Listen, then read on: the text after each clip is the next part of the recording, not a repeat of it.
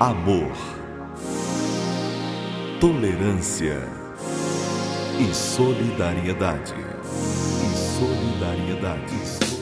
Está no ar. Programa Mentes do Amanhã. Mentes do Amanhã. Está começando agora mais um programa espírita. Mentes do Amanhã. Falando sobre a doutrina espírita.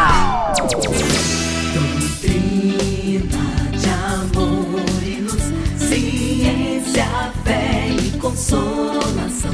Prometida dois Através do rádio, nós espíritas queremos levar até os seus lares mais um pouco sobre a mensagem de Cristo à luz da doutrina espírita e o esclarecimento sobre a nossa vida aqui na Terra e a outra vida no mundo espiritual. Pai é Deus e sois vós a família universal.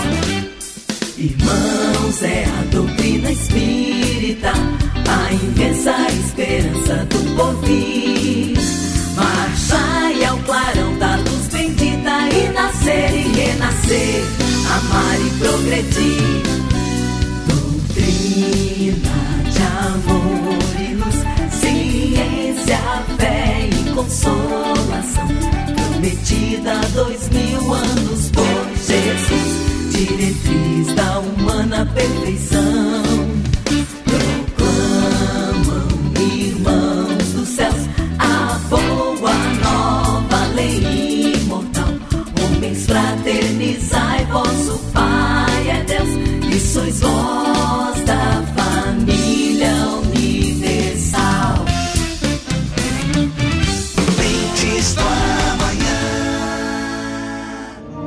Vocês vão ouvir agora as palavras de Paulo César Escanaves. Uma alegria que retornamos a este programa e hoje falaremos sobre a adolescência. A doutrina espírita, ela enfatiza que quando se reencarna, obviamente, o ser tem que passar pela fase da infância, posteriormente pela fase da adolescência e atingir a fase juvenil, adulto, não é?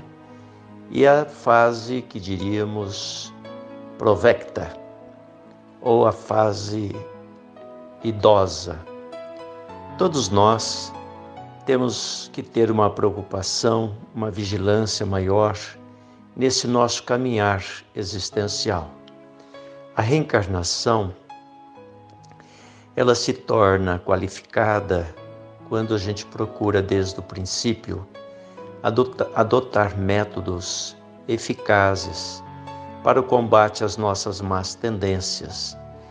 E não existe estratégia mais eficaz do que a estratégia do bem. É necessário que a gente possa lembrar aqui uma expressão que eu gosto muito, que se chama a capacidade de se humanizar. Essa capacidade ela está aí disposta a todos os seres humanos. Mas só estar investido na condição de ser humano não basta. O que importa é se humanizar. Se humanizar guarda uma correlação muito íntima com espiritualizar-se. Espiritualizar-se é uma fase adiantada em que o ser reencarnante ele prioriza o que é essencial na existência. Priorizar o que é essencial decorre de motivações múltiplas, óbvio, e motivações saudáveis, positivas.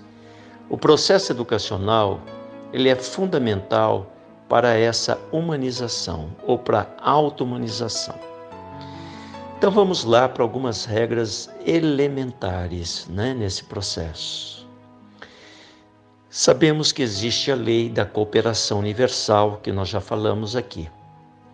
Por onde a gente percorre no contexto da doutrina espírita, vamos verificar que ela é, estimula a prática do bem.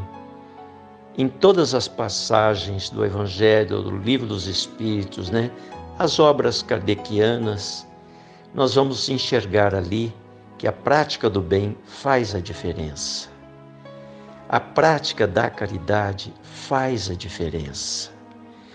Essas leis, elas têm sua fonte num princípio universal que nós denominamos de lei da cooperação. A lei da cooperação, ela tem uma intimidade muito forte com o princípio do cuidado, não é? Cuidar-se é o autocuidado em primeiro grau, não é? O autocuidado ele tem uma força, ele encerra uma energia especial, porque é produto da disciplina, é produto de enxergar o mundo com os olhos do desempenho salutar, do zelo, não é? A gente se cuidar é, é indispensável, não só para a preservação da, da nossa condição humana, do nosso corpo, né, melhor dizendo, mas acima de tudo dos valores existenciais. Então esse princípio do cuidado, ele está intimamente ligado ao da cooperação. O cuidado, óbvio, não se limita à própria condição.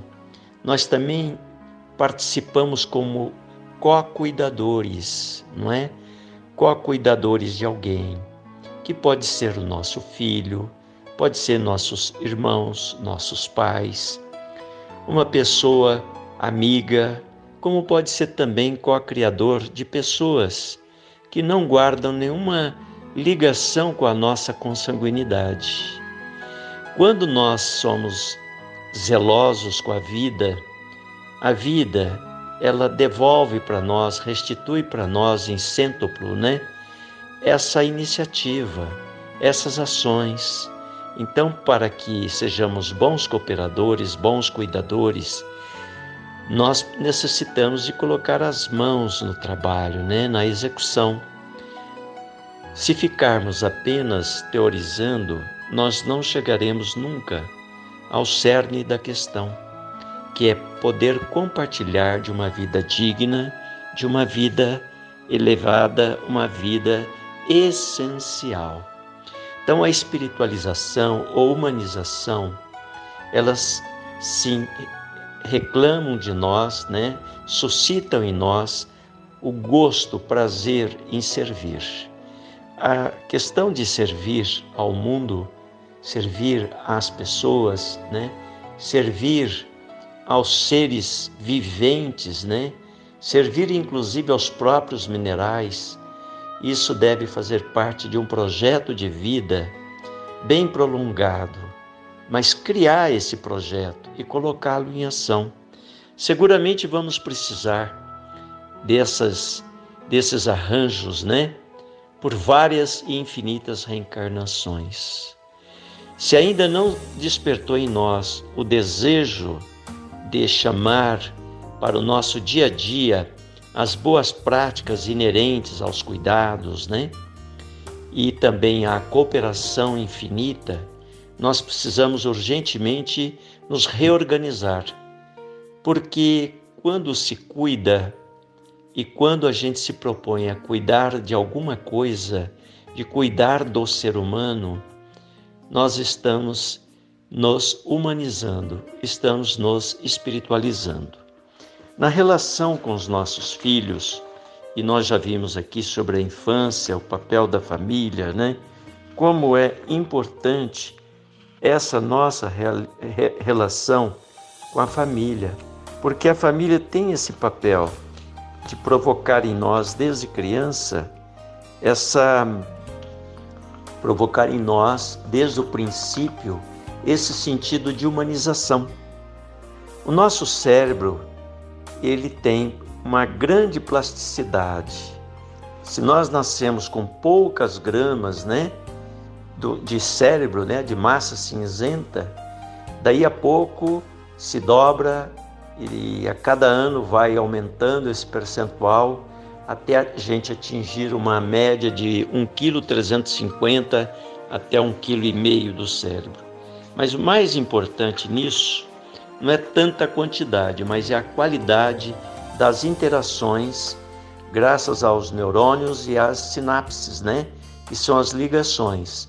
E para isso, desde o início da nossa existência, nós dependemos dos estímulos, do compartilhamento, necessitamos dos cuidados, necessitamos de, de se submeter ao princípio da cooperação com todos. A cooperação, ela suscita em nós um desejo maior, que é de se fixar sempre em todas as nossas ingerências, em todas as nossas atividades, o elemento solidário. A solidariedade nos deixa uma pessoa mais conectada com o mundo. Bom, se nós sabemos assim, temos ciência disso, agora há uma necessidade maior de nós lembrarmos sobre o cérebro do adolescente, não é? Na pré-adolescência, que isso nós vamos classificar o, o, o menino, o homem, né? Ele entra na pré-adolescência entre 11, 12 anos até os 14 anos, quando ele passa a condição de adolescente. Já a menina, ela com 10 até 12 anos está na pré-adolescência, e 12 anos ela mergulha na adolescência, tá? Na pré-adolescência, nós temos aí o, maior, o período de maior desenvolvimento do cérebro do ser humano. Por quê? Há uma explosão de conexões neurais, né? neuronais, melhor dizendo. Entre 12 e 16 anos ocorrerá aquela poda neural. 20% dos neurônios são eliminados. Vai permanecer o quê? Aqueles neurônios que se submeteram àquela rede de interação aquela rede de interação que nada mais é do que a leitura, do que o esporte, os laços afetivos desenvolvidos desde o início da infância, o fortalecimento de vínculos, o suporte familiar. Olha como é importante o suporte familiar. Vamos enfatizar isso, não é? Então são sempre exigindo sempre os cuidados dos pais, né? pais biológicos ou pais é, socioafetivos ou pais que a gente chama do afeto. Nós temos o compartilhamento da criança com outras crianças, isso vai repercutir lá na frente na, no período da pré-adolescência. Bom, uh, depois dessa poda neuronal, nós temos aí no, na vida do adolescente um passo importante para a maturidade cerebral. Mas essa poda não vai ser a única, né? vai continuar ainda esse processo evolutivo. Nós temos aí que os pré-adolescentes eles não têm o córtex pré-frontal desenvolvido. Eles não conseguem controlar com efetividade os seus impulsos. Por isso que o adolescente ele se torna inconstante, ansioso, muitas vezes desconcentrado ou mesmo inseguro. O adolescente muitas vezes não entende as consequências de suas ações, ou pelo menos eles não estimam direito, né? Por quê? Por conta do córtex pré-frontal dele, adolescente que é imaturo. Eles parecem imaturos e são de fato, não por vontade própria, mas por ainda não terem mecanismos de controle bem ativados. Ok? É, não podemos esquecer também que o problema da infantilização ou superproteção dos filhos, lá na primeiríssima infância, de 0 a 6 anos, mesmo depois da meninice até 10 anos, né, é um fator é, obstativo, sabe? Por quê? Porque isso reduz o crescimento espiritual, o crescimento moral, o crescimento em termos de independência, né? Ele fica sempre para trás. Se lembram quando nós falamos do papel bolha? Pais e mães que adotaram essa prática de querer dar uma superproteção aos filhos, Isso é altamente nocivo, não é favorável ao desenvolvimento. A necessidade no pré-adolescente de nós ajudarmos ele, filho, não é?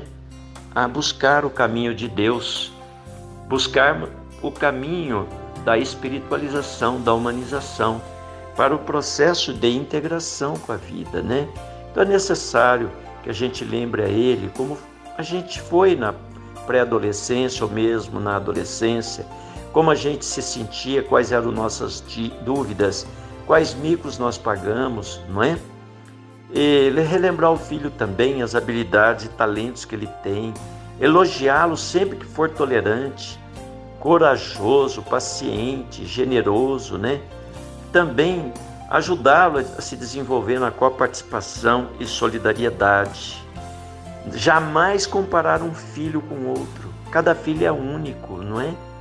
Mostrar as referências dessa diversidade então, é saber ouvir as críticas que eles muitas vezes podem fazer em relação a nós. É necessário que a gente o ajude também a encontrar o seu grupo, né? Ajudá-lo a se inserir numa atividade de equipe. o Centro Espírita tem sim um atendimento à juventude, é necessária essa participação. Prestar atenção no que ele diz, aos sinais que ele emite, ficar atento, né? Não julgar ou criticá-lo é importante a gente ouvi-lo e se interessar por aquele que ele fala. Dar liberdade para ele até para errar, não é? E só erra quem tenta, não é mesmo? Respeitar a privacidade do adolescente é indispensável isso. E ser um bom modelo para os filhos, tá ok? É necessário ajudá-los a lidar com a raiva, com a tristeza e com o medo. São essas considerações que nós tínhamos e amar sempre o filho em todas as circunstâncias.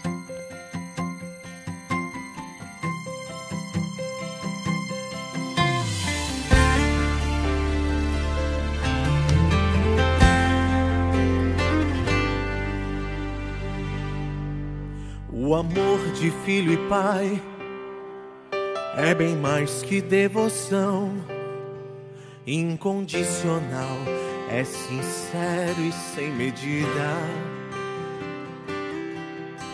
O amor de pai e filho é sagrado. É coisa de Deus, inocente sem pecado. Por você dou minha vida, somos nó que não desata, tronco e raiz nossos sonhos não se acabam. Com você enfrento o mundo, sem você sou quase nada. Dois caminhos que vão dar na mesma estrada. Preciso te dizer que meu abraço será sempre verdadeiro. Que dentro do meu coração que te ama por inteiro. E quando precisar de um ombro amigo pra chorar, você sabe onde encontrar. Seremos grandes companheiros. Se um dia a vida machucar você com seus espinhos, tenha medo que jamais vou te deixar andar sozinho. Minha alma se ilumina, o meu olhar tem outro brilho. Quando me chamas de pai e eu de filho.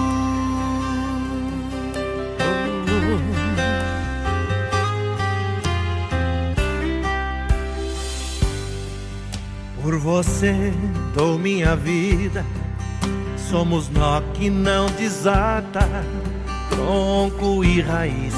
Nossos sonhos não se acabam. Com você enfrento o mundo, sem você sou quase nada. Dois caminhos que vão dar na mesma estrada posso te dizer que meu abraço será sempre verdadeiro.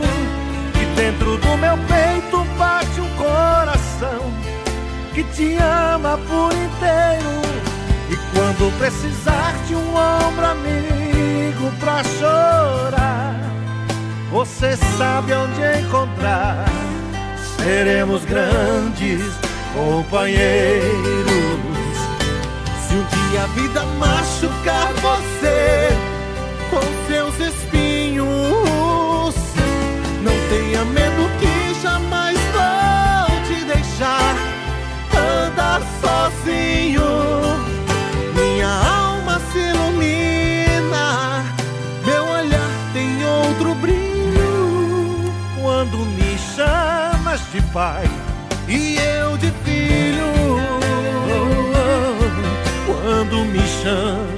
de pai e eu de filho,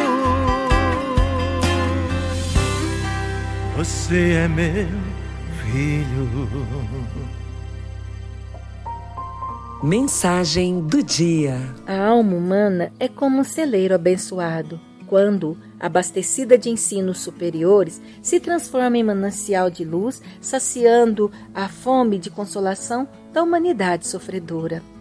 Vazia, porém, fica sujeita à poeira da inércia e ao mofo do desânimo. Mas, se já reúnes as sementes do Evangelho em tua alma, não as guarde só para ti. Vá ao mundo e semeia e semeia. Mesmo que a ventania da indiferença as disperse pelo espaço, semeia, semeia. Ainda que a erosão do egoísmo as carregue para longe, semeie, semeie. Ainda que o solo estéreo do desamor as impeça de se desenvolverem, semeia, semeia. Onde quer que esteja e com quem esteja, semeia e semeia. Não exijas, porém, em tempo algum, a colheita farta e rápida, porque se cada espécie vegetal no mundo obedece ao ciclo próprio de desenvolvimento, cada alma humana também tem seu tempo certo de despertar-se e sublimar-se. Mentes do amanhã. Olá, meu caro amigo, olá, minha prezada amiga, seja muito bem-vindo, seja muito bem-vinda. Muito obrigado por se conectar com o programa Mentes do Amanhã. Eu sou Alain Martins, da cidade de Ribeirão Preto, e no nosso momento para refletir de hoje, gostaria de traçar com você uma linha do tempo, uma timeline.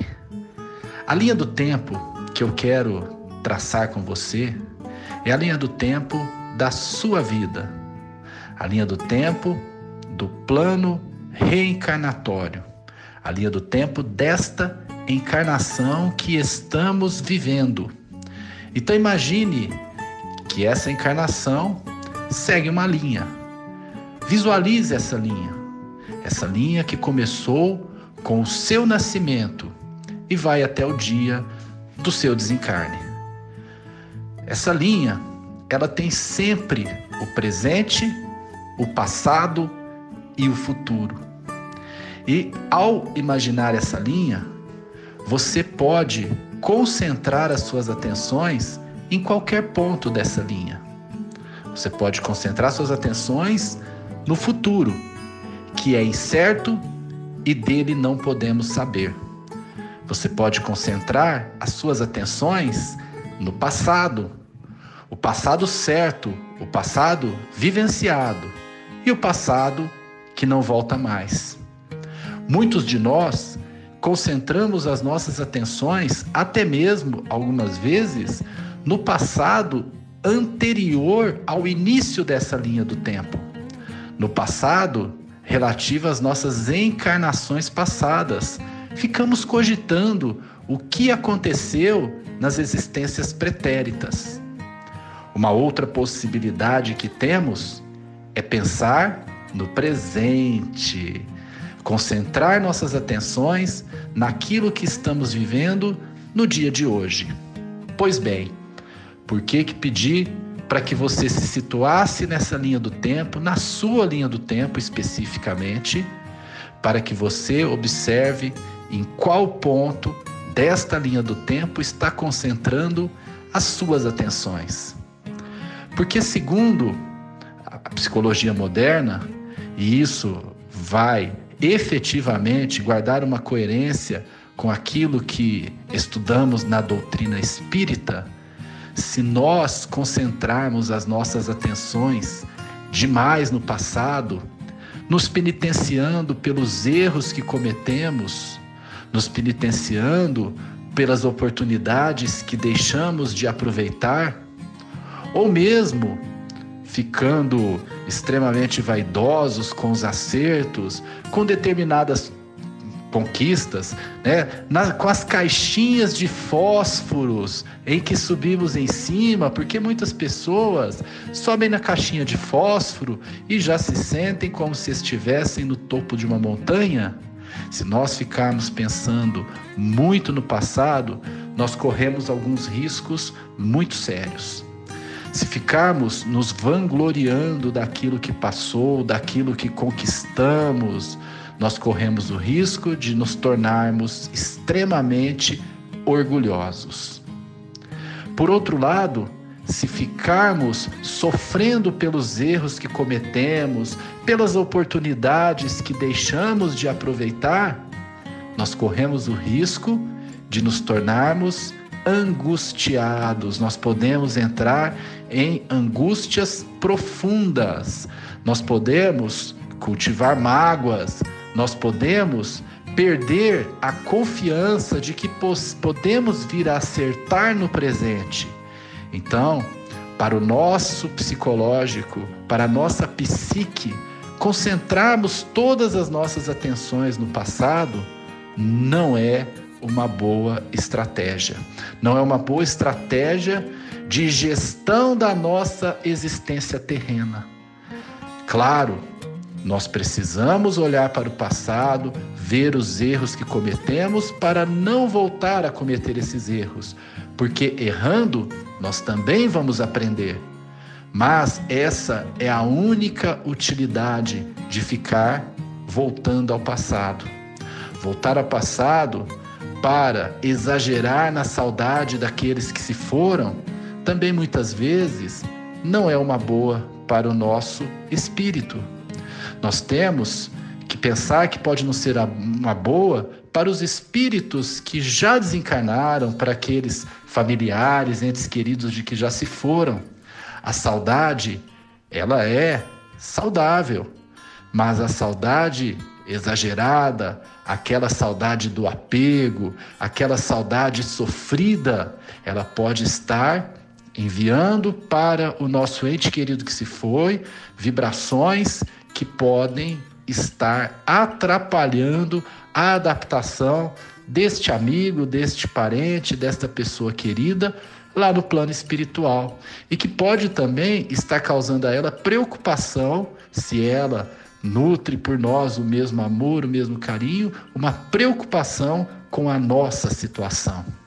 Enfim, nos voltarmos para o passado não é para nos vangloriarmos, para nos sentirmos, para sentirmos orgulho, nem para ficarmos buscando razões para sofrer, razões para sentir amargura, para sentir ressentimentos. Os ressentimentos, falamos sobre eles no nosso último programa, eles são péssimos para a nossa saúde espiritual.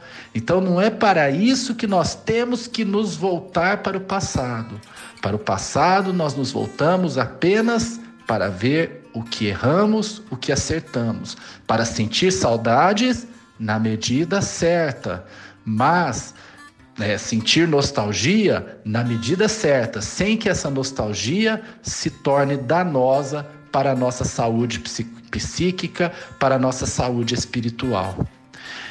Já quando nós nos voltamos excessivamente para o futuro, aquelas pessoas que ficam sempre pensando no amanhã, a pessoa que fica só imaginando o que vai acontecer, angustiada também, mas em saber se as coisas vão dar certo, se vão dar errado, é, angustiadas em imaginar o que pode vir a acontecer, e que nós não temos como prever. Há coisas que fogem do nosso controle.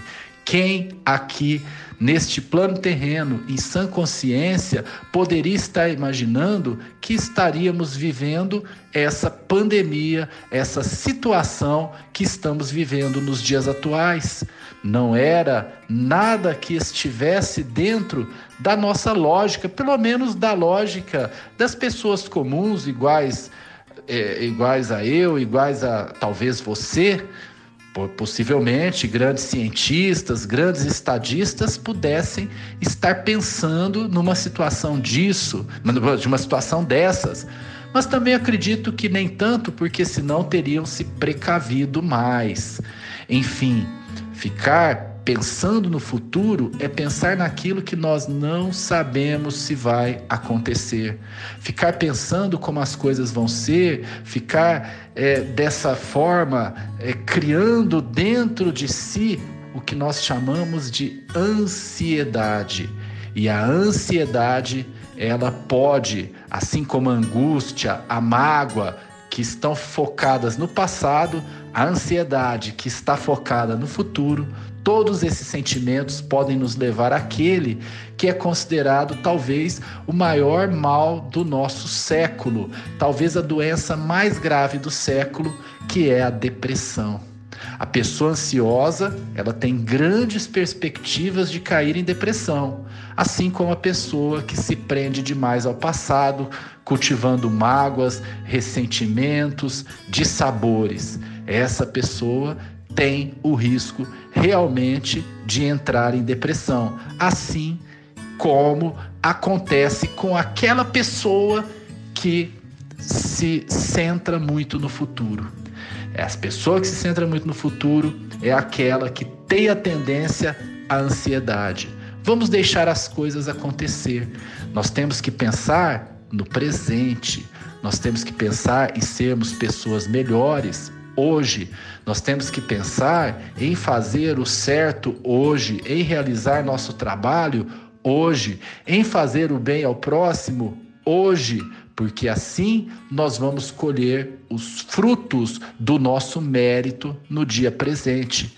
É claro que planejamento é necessário em vários campos da nossa existência: o planejamento profissional, o planejamento financeiro, o planejamento familiar. Mas todos esses planejamentos nós temos que fazer pensando no hoje, o que eu tenho que fazer hoje para dar certo no futuro. Se vai dar certo ou errado no futuro, isso vai depender de uma série de fatores. Mas se eu fizer o meu melhor hoje, esses fatores tendem a me favorecer mais no futuro.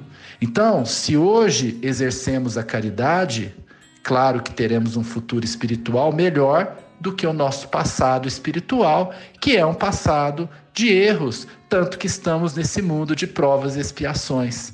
Se nós fizermos um planejamento profissional hoje, é claro que nós sabemos que nós vamos ter que estudar, nos aprimorarmos para crescermos em nossa profissão. E esse crescimento virá naturalmente no futuro.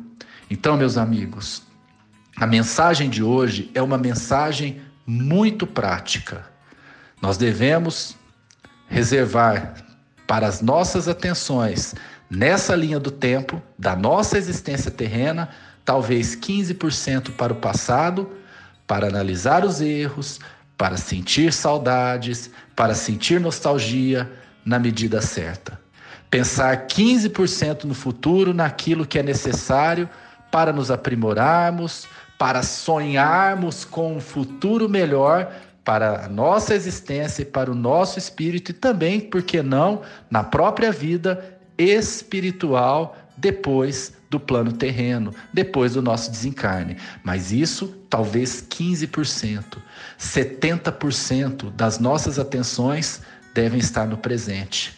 É fazendo um hoje melhor que teremos. O resgate dos erros do passado, é que venceremos as nossas provas, é que espiaremos as nossas faltas e também conseguiremos nos tornarmos melhores pessoas no futuro, espíritos mais evoluídos no futuro e burilarmos assim os nossos defeitos, fazendo que se enfatizem as nossas virtudes. E assim progredirmos espiritualmente.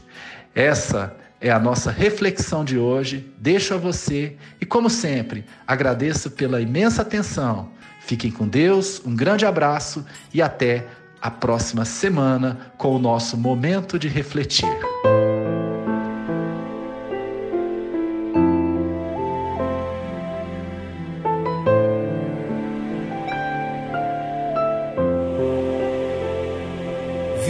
Que vai nascer, vida que vai recomeçar tudo de novo, que vai trilhar novo caminho, um outro jogo. Deixa que o véu recaia sobre o passado. Esta é a lei. Nascer e crescer, viver e renascer de novo e burilar os sentimentos, nosso tesouro. Buscar o equilíbrio dos pensamentos. Vem,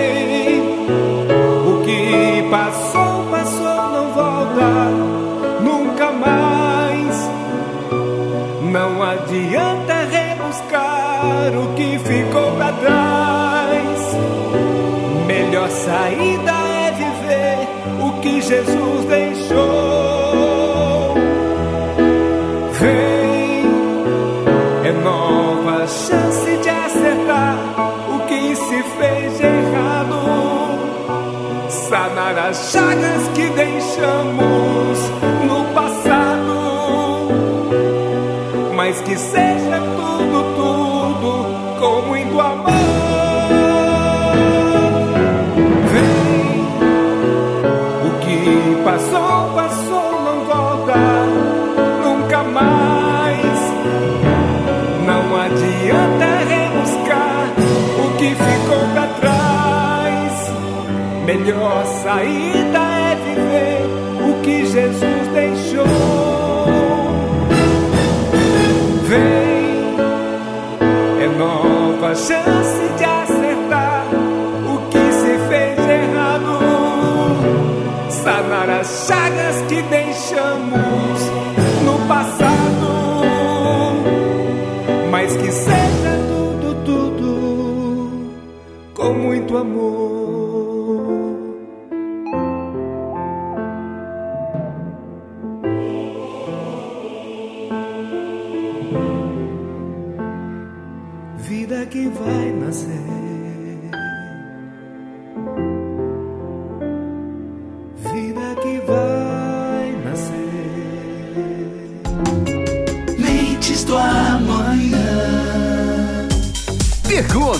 Ouvinte. A primeira pergunta que nos foi feita é quando se completa o processo de maturação do cérebro, né, no nosso adolescente. Bom, pelos estudos científicos, a pessoa deixa de ser adolescente em média até seus 22 anos, 21, 23 anos. É por aí. Isso nos casos normais. A gente que atravessa 30, 40, 50 anos e continua adolescente, ok? Então, há uma necessidade de estimular nossos filhos para convivência familiar, convivência é, em comunidade, convivência com seu grupo, né?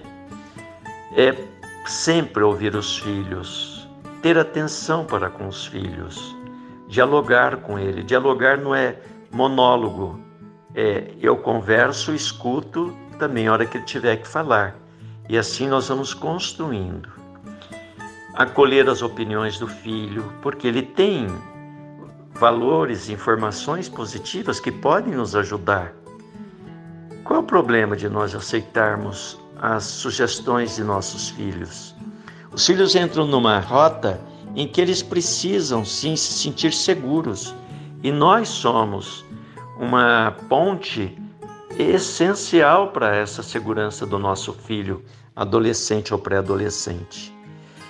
Importante que a gente possa refletir junto com os filhos, oferecendo a eles, por exemplo, a oportunidade de conviver com a complexidade das novas situações, ajudá-los a superar suas dúvidas, receios, inseguranças, né? É, determinados comportamentos dos adolescentes são sinais de que talvez eles não estejam conseguindo lidar com eles mesmos. É uma oportunidade sagrada para a gente poder bater um papinho com eles. Eu vou recomendar aqui um filme chamado Divertidamente.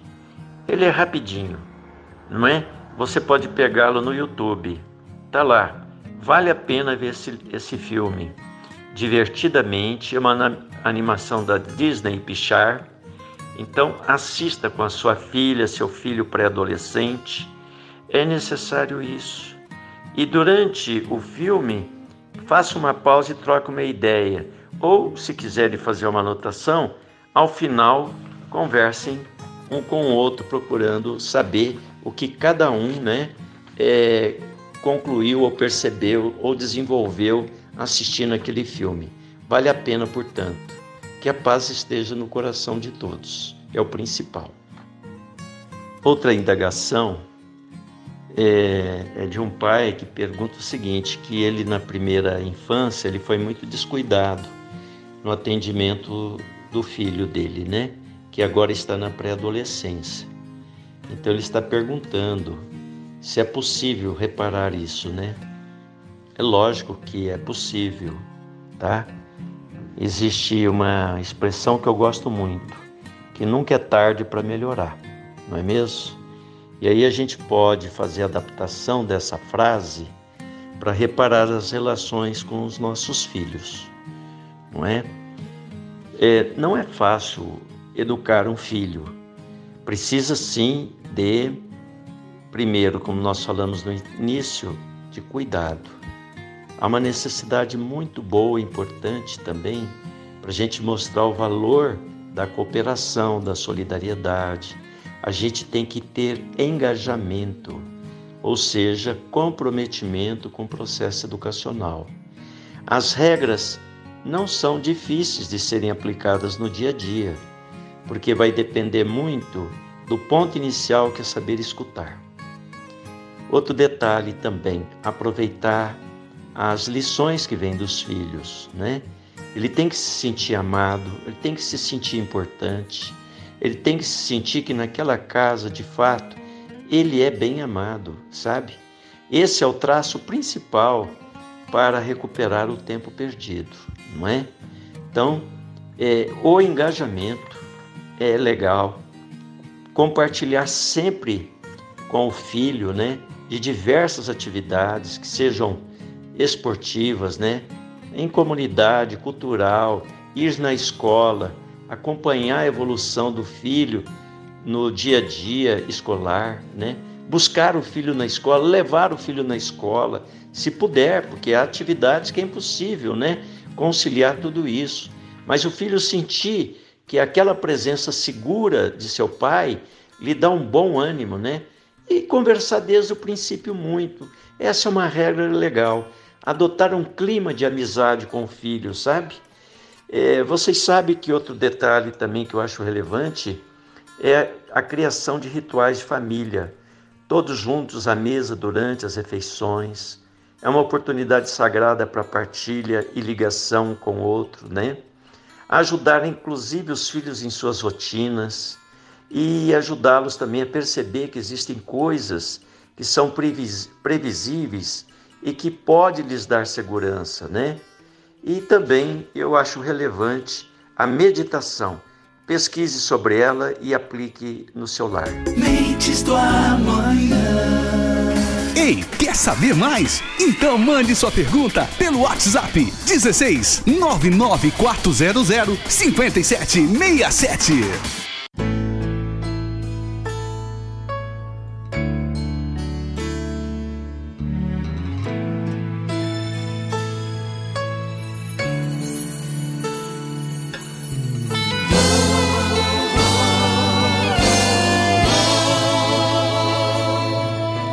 Sabe, sou criança, mas tolo não sou. Se me chama, espera que eu vou aprender tudo que me ensinar. Sabe, estou sempre prestando atenção.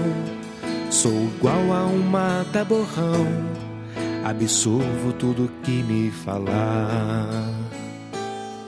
Então, na escola, na rua ou em casa, cuida bem de mim, pois tenho asas para voar em qualquer direção. Então, o amor é a base de tudo. De que adianta ser doutor nos estudos se não me ensina as coisas do coração?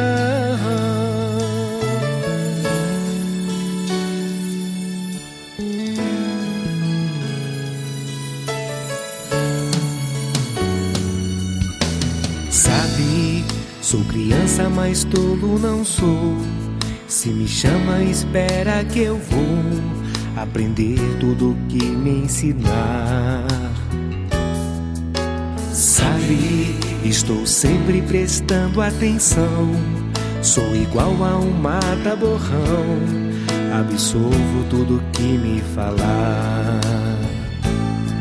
Então, na escola, na rua ou em casa, cuida bem de mim, pois tenho asas pra voar em qualquer direção.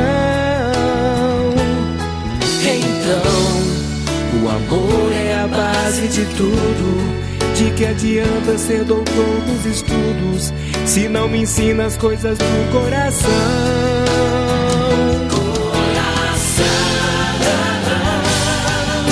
Então, na escola, na rua ou em casa, cuida bem de mim, pois tenho asas pra voar em qualquer direção.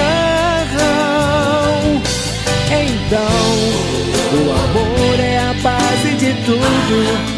De que adianta ser doutor nos estudos se não me ensina as coisas do coração?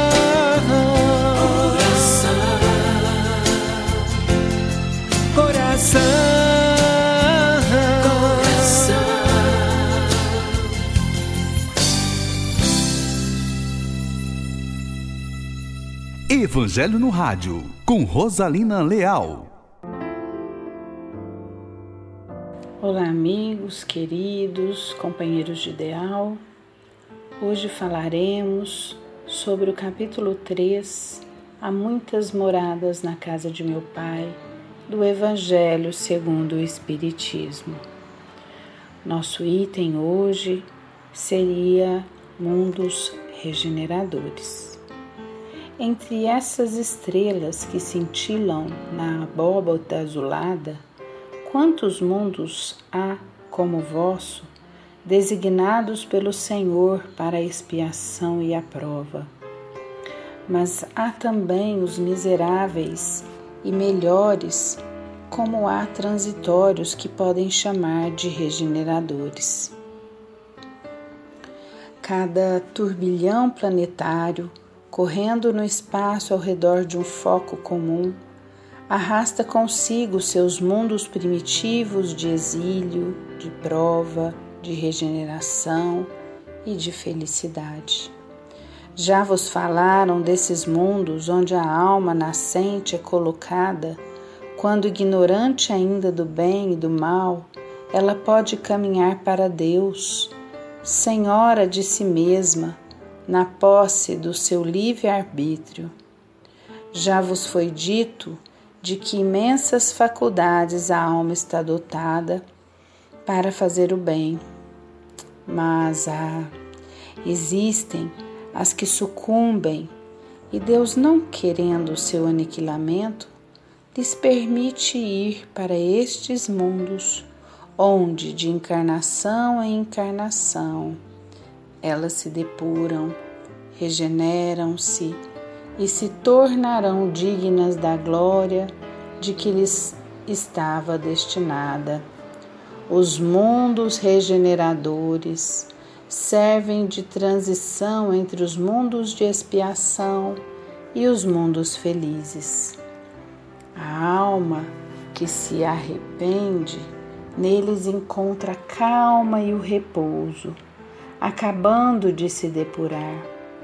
Sem dúvida, esses mundos, o homem está sujeito às leis que regem a matéria a humanidade experimenta as vossas sensações e os vossos desejos, mas está livre das pa paixões desordenadas, das quais sois escravos.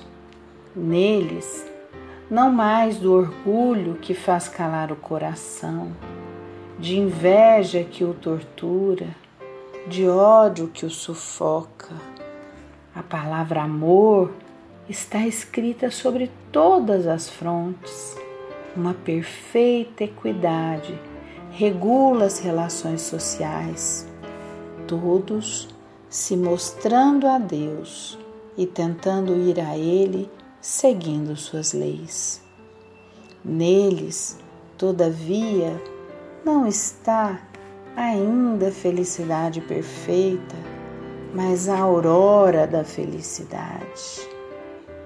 O homem aí é ainda carne e por isso mesmo sujeito às vicissitudes de que estão isentos, senão seres completamente desmaterializados. Há ainda provas a suportar, mas que não têm as pungentes angústias da expiação.